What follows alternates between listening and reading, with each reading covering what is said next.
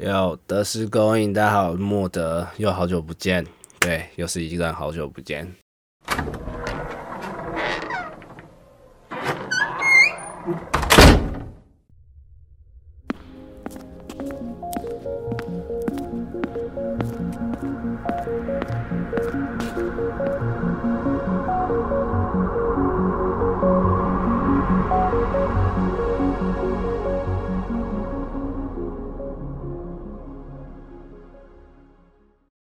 最近最近都在嗯，要忙不忙，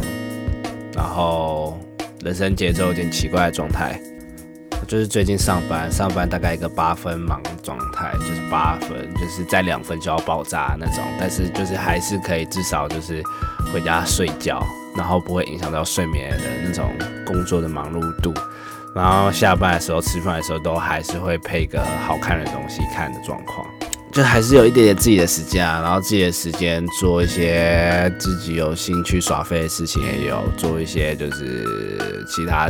算正事也有在做。然后呢，对，就是先刚好公布一下，这就是《得失供应》第一季。我本来是没有想做一季一季，就是一直下去，只是我有一段时间，这阵子有一段时间要去做一下其他事情，所以。就是这是这一季的倒数第二集，还会有一集啊，然后之后的时光会有一个大版本的更新，我认为啦，就还在往那个方向努力中，对，然后希望大家就是之后还是可以多多支持。那我也是很希望我自己能够周更啦，但是基本上我自己是做不到，所以至少能够维持一个双周更的状态，我觉得是我对自己的期许。对，那嗯，最近其实看了蛮多电影的。我看了《当代恋爱时》，然后跟《哥吉拉大战金刚》，还有《最好时光》，还有《游牧人生》。对，大概应该最近看的电影就这四部，不含啊，我还有看 n e t f 上面长泽雅美演的《母子情节》，那部真的很可怕，超惊悚的，而且竟然是跟。真实根据真实故事改编，天哪！哦，然后这个月迎接了巨人的结局，嗯，我自己是能够接受啦。虽然说就是真的觉得可以再长一点，但我可能创哥他就是要把伏笔前面第一话伏笔收起来，所以就只能在硬要卡在一百三十九话做结局。哦，然后最近我的房间我自己也是做了一个很大的改变呐，对吧？去。特例逛了一下，然后对，然后然后最近还就是去发生一件事情，是去光华，然后去光华把我之前玩不到一些 PS 跟 Switch 片，然后拿去卖掉。对，然后那边真的是大家建议大家真的多跑几家，因为我前后大概比了三家，然后那个价差有差到五六百块。很夸张，所以大家建议大家多多跑几家，五六百块真的也是一个可以用的数字啊。哦，对，我前一阵子还看了那个《企鹅公路》，有一部动画电影，然后里面有一段很深刻，这边不是暴雷，就一小段而已，插曲，就是呃，反正就是男主角跟女主角他们都还是小朋友，就是一个大概小学，然后一个可能。小一、小二，一个可能小五、小六，就类类似这种年纪。我详细的人设有点忘记。然后反正就是哥哥都会照顾妹妹的那种。然后有一天哥哥就在睡觉，睡到一半，妹妹就哭着来找他这样子。然后哥哥就当然安慰他说：“哎，你怎么了？你怎么了？就是不要哭啊，什么之类的。”然后妹妹就哭着问他哥哥说。妈妈有一天会死掉嘛？当然，那整个故事就是不是围绕在就是他们亲亲情，然后妈妈会死掉故事，不是那个故事。这个公司的故事主要讲的是别的事情，一个蛮奇幻的世界。只是他突然点出，就是中间突然插曲，就是妹妹突然意识到死亡这件事情，就是她发现就是哦，不管怎样，妈妈有一天就会都会死掉。就是就算很健康啊，就是活到一百多岁，他有一天还是会迎接死亡这件东西。然后这个让我想到，就就是意识到一件事情，这个角色他要呈现的东西应该是他是第一次意识到、学会认知到死亡这件事情。那可能是在学校听同学讲，或者是可能书读到或新闻上看到，然后第一次认知死亡，然后就回头想想一下自己第一次。呃，了解或认知到死亡这个概念是什么时候？当然有点想不起来。然后我也去问了一些呃我同事或者是一些我朋友这样子。那大部分人给我的回应都是自己的一些亲人、家人或朋友过世的时候，然后他们说，因为我都我的问题就是，你们你第一次认知到死亡是什么？是是什么时候？他还记得吗？然后大家想一下，都是哦，譬如说呃，他亲人过世的时候啊，或什么之类。可是。在还没有亲人或是你经，因为我认为那个方式是他们那些想法跟认知经，那是呃经历死亡那个东西叫经历经历死亡，而不是认知。所以第一次认识到嘛，因为你在很小的时候，可能呃你五六岁的时候，你完你基本上是应该完全不知道死亡是什么，除非有人跟你讲说哦这个东西，譬如说。一个蚂蚁好了，然后你就不知道为什么蚂蚂蚁会躺在那边嘛？就跟小动物去玩一些蟑螂，然后他们可能不知道蟑螂躺在那边就代表死一样。小时候我们一定也是这样嘛，就是比如说看到一只蚂蚁，然后就是翻肚或什么之类，你你你你可能在很小时候会以为它是休息或什么之类睡觉，因为你只要睡觉嘛，你你认知是因为你也经历过睡觉，但你不知道死亡，所以你是什么第一次知道哦这个东西就代表死了。我觉得这蛮有趣的。之后我就去了 Wikipedia 看了一下，就查一下死亡这个东西，这个字。那其实死亡有很多权限方式，对，有很多很难认定。因为其实现在定义死亡非常最难的一点是，你要如何将生命它区分开来，就是作为一个时刻。因为死亡应该是代表生命终结的那一刻，那你要怎么判断？就是在生跟死之间有一个精确的判断，这其实这个问题非常的困难，因为人们对于生命的定义基本上是很难有一个共识的。是你，譬如说举例来说，好，是你大脑失去意识的时候你是死亡的，还是你身体失去机能的时候是死亡？譬如说心跳停止的时候，但你大脑还有意识，那那那个到底哪个时刻才是你真正的死亡？那其实，在现代科学、心理学家、哲学家。然后都给了很多对意识这件事情有很多种定义，所以当你觉得意识失去的时候才是死亡的话，那其实呃现在是没办法判定这件事情的。你可以想象，就像如果大家有看过《灵魂急转弯》，没看过应该也看过预告片，前阵很红，就是那个小蓝小蓝人。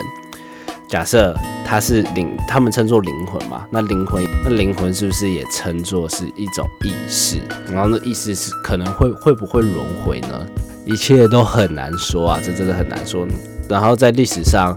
呃，人类很试图去定义死亡精准的时刻，但发现就是问题，这个门槛其实非常高啊，这个问题很难去理解啊。那死亡曾经被定义成心脏停止跳动或呼吸停止，但是因为后面发就是有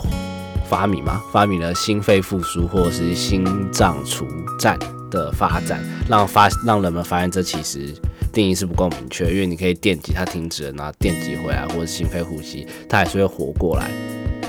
那所以对死亡这定义就改变了嘛？现今对于死亡的定义就是脑死亡或者是生物死亡。来定一个人的死亡。当一个人的脑电，他脑的电波里面活动停止，他就被认定是死亡。那脑电活动的结束，也意味着意识形态、意识活动在大脑中的终结结束嘛？那意识活动的停止，然后必须是永久而非瞬态的，因为瞬一瞬间的意识停止，它你还会回来的话，代表你还是有意识的嘛？那所以人的意识活动暂停。就代表这个人是没有死亡，所以基本上现在都是用脑电图去判定一个人有没有死亡这样子。但脑死亡的判定其实很复杂，因为有些特定的药物、低血糖或缺氧，一些症状也是可以停止你大脑活动。所以其实你要判定一个死亡是需要长时间去观测他的脑电回路的，所以死亡很难去光定义上都很难去理解它，因为我们不能。去真的猜死亡到底是不是一个瞬间，因为它可能或许死亡是一段旅程。然后这让我想到有一部漫画叫做《弥留之国的爱丽丝》。那这个是超级大爆雷，我要直接讲结局，所以我给个一两秒，一秒钟、两秒钟。因为《弥留之国的爱丽丝》最后的结局就是，因为他们就是他他剧情架构就是在讲说，大家被搬到异世界去玩死亡游戏嘛。那最后揭晓就是为什么，就是会那些人会搬被搬到异世界去玩那个死亡游戏，是因为在涉谷，然后被陨石砸砸到嘛，然后大家就集体可能濒死，所以就。到弥留之国，然后玩那个游戏，这个概念，这就让我想到就是这个状态，因为这个意识形态的状态，其实对于死亡，只要走下一步去探讨，就会发现非常非常宏大，跟很难去理解啊，只是走一步而已。那就本身我第一次呃去试图理解死亡，去认识死亡，应该就是很小的时候，记得那时候还在。幼稚园吗？应该类似幼稚园要升上小学的时候，因为那时候我还记得我在听周杰伦的《八度空间》，然后之后那时候因为才发现自己有爷爷嘛，但是爷爷却不在，然后也见不到，然后不知道为什么，然后那时候应该家人才跟我讲起，因为爷爷过世了，爷爷是死亡状态嘛，对吧？然后你才认认知到，哦，死就是类似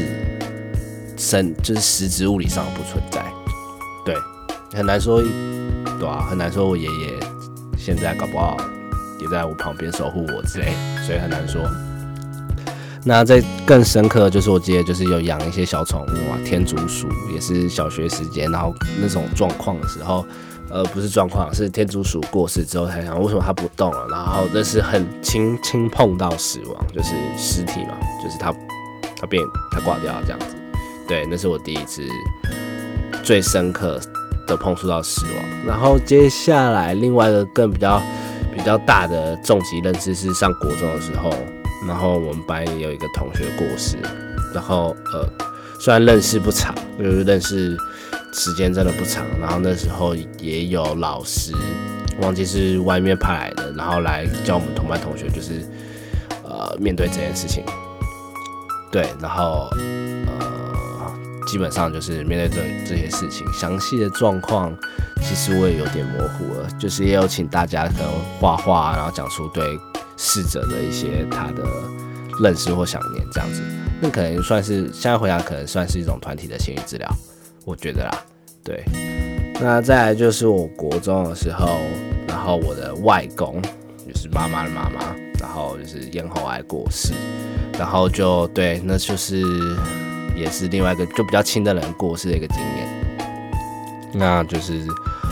呃也有看到实体这样子，然后这是因为毕竟是第一个，你对他是有感情的，然后有理解，像这个人也本来在你面前，然后跟你讲话，然后甚至抱你，然后教你一些东西。我外公真的教我非常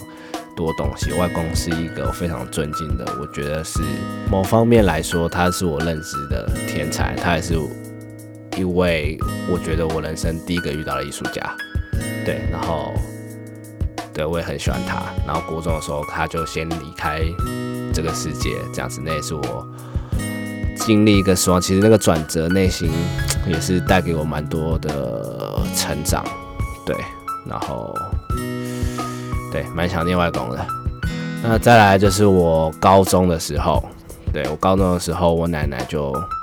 也是过世，这样子。那其实我跟我奶奶又更亲了，因为我外公是在嘉义那边，所以就是可能假假期的时候才会遇到，但是也是有浓厚的感情啊。但我奶奶是，呃，因为我们住的其实不算远，然后有很多长时间的相处，所以在我高中的时候，我奶奶过世，那那个冲击也是，那我就当然是对于死亡，我也觉得我是间接一步一步的去更认识，因为。虽然这样讲不好，但我觉得去面对这些东西的时候，也是要经，就是经经验，你经验，但人人你对人的个体跟感情都不一样，但是你对于死亡这件东西，其实它是有一个经验的累积的，你会知道这是必然发生的事情，然后经过它，然后接接受它这样子。然后高中的时候遇到我奶奶，这样，奶奶也是，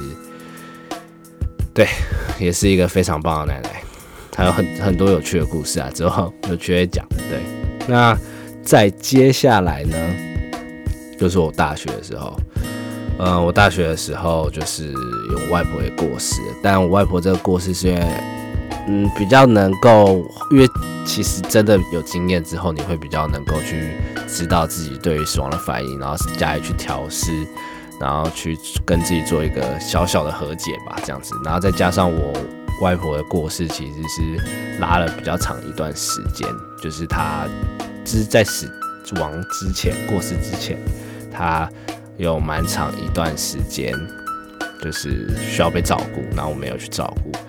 那其实这也是，我觉得这也是涵盖很多死亡的一部分。你的你即将面临接受的死亡，是不是会影响到你周遭亲近的人？那其实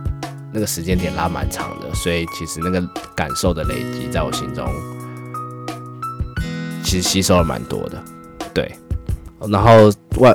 婆的这个过失让我。认知到死亡，其实他用一个角度去看待的话，你从另外角度去看他的面的话，其实他某方面来说，他或许可能是叫做一种解脱。对，死亡也或许可能是一种解脱。对，当然这样讲可能很不好，但这是我主观认定的，就是我现在也没办法很详细的解释为什么，但我相信。可能有些人会跟我有一个共鸣，了解我在讲什么这样子。那这边大概讲完我对死亡超级超级基础的认识，当然有很多更深入的可以聊。但嗯，因为之后的大更新，所以我想说把我这些观念跟想法，可以可能更放在之后我们大家再来讨论。那今天也只是做一个简短的我最近想到的一些事情。对，最近真的是超想超级多事情的。可能我在一个小小更年期的状态，因为我觉得我这个在我迈入一个非常重要的一年，对我来说非常重要的一年，也是非常重要，我觉得很影响力很大的一个年纪啊，就对我自己啊，当然是对我自己未来的人生影响力很大，所以呃，相对的真的是比较小忙啊。虽然干我就其实我看我去听其他 podcaster，他们就真的是超忙，半夜在那边录，可是我做不到这件事情，我真的做不到，嗯。哦，然后还有，我很怕最近一件，怕最近一件事情，因为最近真的蛮长，因为最近可能上班的时候我都会，因为最近有个专案，所以我就疯狂大量的听 podcast，然后我很怕就是，譬如说我听他们讲的东西，然后我已经忘，因为我已经忘记那是什么东西，就是是听他们讲的，别人讲的，然后我以为是我自己从哪边看到，然后再又跑来这边讲，你懂那种感觉吗？就我很像，哎，那个 podcast 有讲过一模一样话，那我在这边又来来讲一模一样的话，我觉得这样子。很鸡巴啊，很糗啊，所以我也不知道，但我真的也没办法回想起，比如说我，哎，我最近发生这件事情，或我知道这件事情，呃，我是从哪里得知的，或或者是我是不是讲出跟别人一模一样的话？因为很多东西，呃，如果我没有吸收到这里面的话，我是没办法把它消化成我自己的东西，然后讲出来。对，因为如果有一个点我是我完全认同的话，如果我没有特地去思考的话，我很难讲出。不一样的话，基本上，嗯，对，那这集差不多这样，然后下集应该就是会是本季的最后一集，然后那集播出完之后，呃，我希望时间也不要拉太长了，但筹备我觉得那个量是蛮大，但我觉得会努力去执行，因为我蛮有兴趣，我也觉得乐见其成啊，我觉得，嗯，非常想要。得到我做完那件事情的成就感，而且我也觉得非常有趣，会让我的人生蛮快乐。我相信啊，对，嗯嗯哼，那这边这期节目就差不多到这里，也谢谢大家。那如果你真的有听的话，希望你也让我知道啊，就是你有听我节目，然后我会觉得很开心这样子。那大家有空也可以去留个言。那这期节目到这边，谢谢大家，我是莫德。啊，做个补充的结语。刚刚突然想到，嗯，死亡很痛苦，很难受，但是它又必定会发生。那希望我们就是在认识跟学习死亡这条路上面，我们都能更舒坦一点，这样子，就是